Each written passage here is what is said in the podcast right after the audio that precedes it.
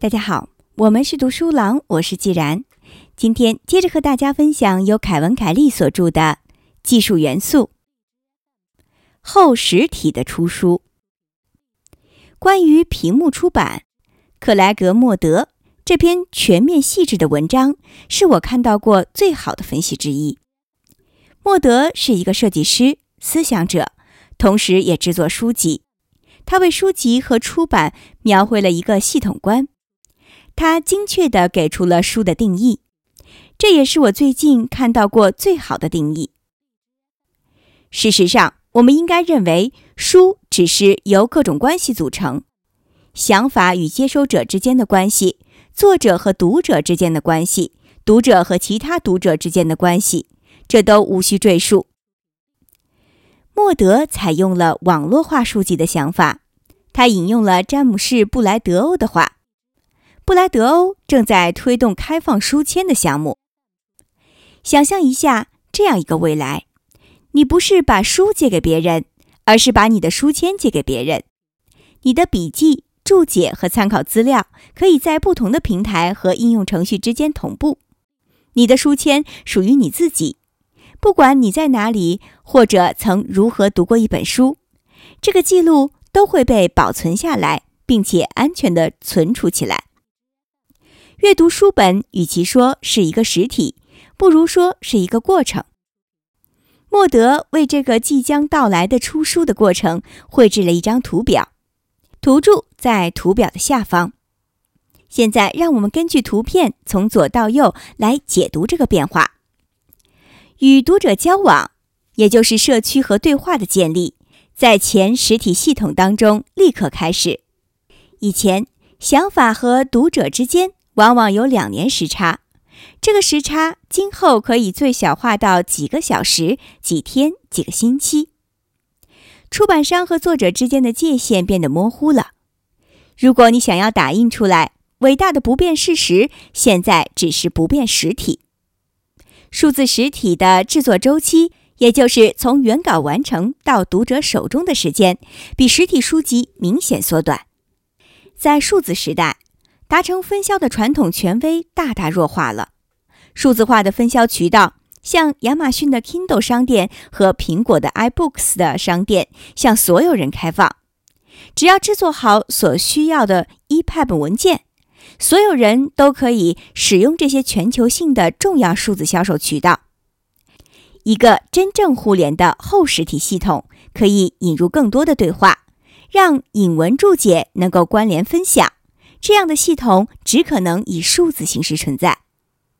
其中最主要的转变是把书看作一个过程而非物品。我们的文化正在从书本的文化变成出书的文化。我们的关注点不再是作为名词形式的书，而是动词形式的书。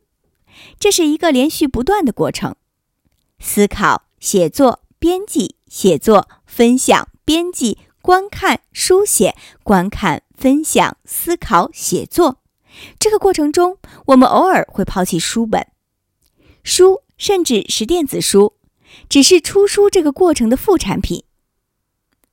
过去制作书籍步骤，不管是写书、编书、设计、印刷、售卖、营销等等，现在都可以渐渐被融合到一个叫做出书的无差别过程中。阿曼达·霍克因是现在电子书界炙手可热的代表人物。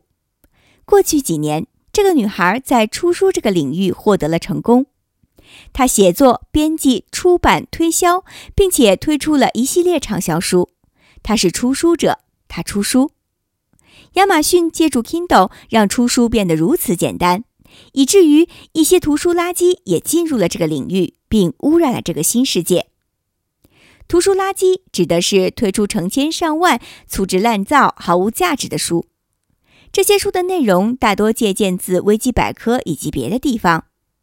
这些没有价值的文件汹涌而来，让我们找到好的东西变得更难。于是，找到好的东西也更有价值。但是，这也让很多跃跃欲试的人开始写书。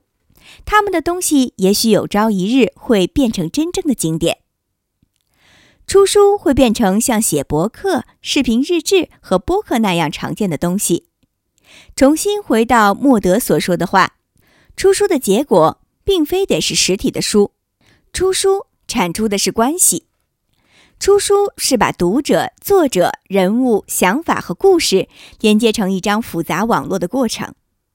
有无数种方法可以编织这样的关系，其中最为传统的方法，在树木制成的纸张上自说自话，不被打扰地讲述一个线性推进的故事。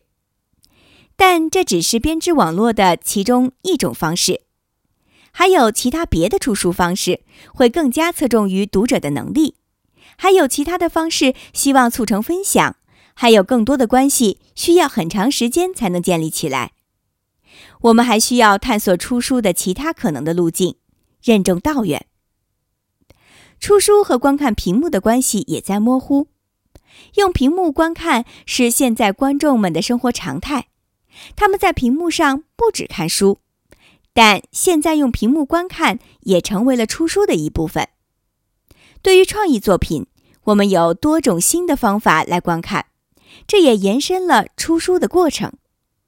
出书的过程被屏幕和观看的新方式放大、改进、扩展、加速、影响，并且重新定义。书本也许会终结，但是出书才刚刚开始。